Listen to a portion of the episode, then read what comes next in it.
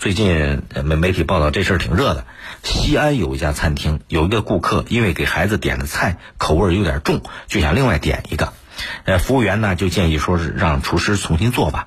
结果呢，菜端到后厨重新做了，端上来之后发现菜里边有个烟头，顾客心里边不舒服，认为是厨师故意丢的，然后就去查看监控，一查发现，厨师在后厨不戴口罩不说，还专门往那个炒菜锅里边吐口水，太缺德了。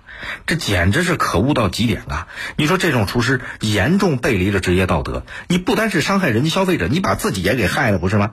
不单是害了自己，整个餐馆都让你害了。而且现在你说，这个疫情之后正在啊复苏，餐饮业正在复苏，你这给整个行业都浇了一盆冷水。所以缺德吧？好在相关部门已经介入，这个餐馆停业整改了。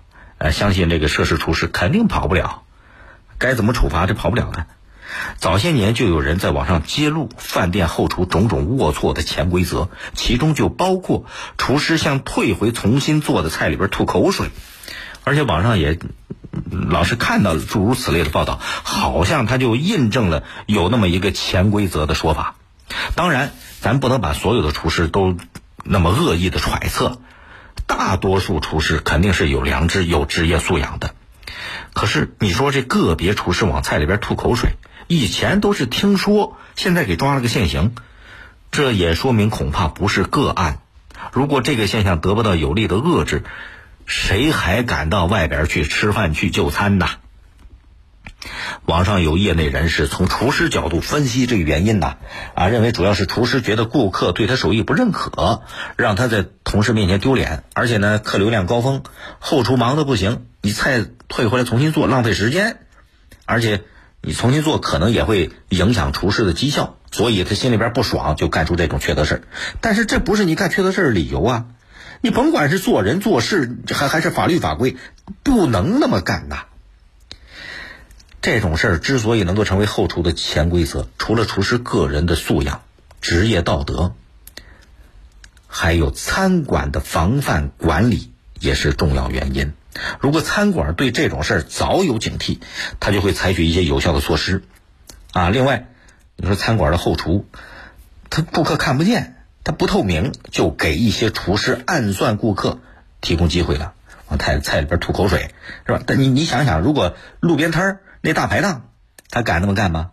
他干不起来，因为大家都能看着你炒菜干什么的，眼大家都眼盯盯的，对吧？厨厨师就不敢。餐馆的后厨它相对封闭，厨师在里边想干什么，人家不知道。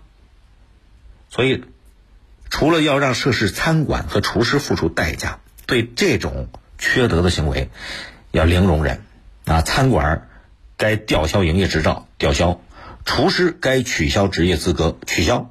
但是更重要的，这个后厨的监管得抓起来，啊，你说就可可可以考虑那个路边摊大排档，人家怎么做的？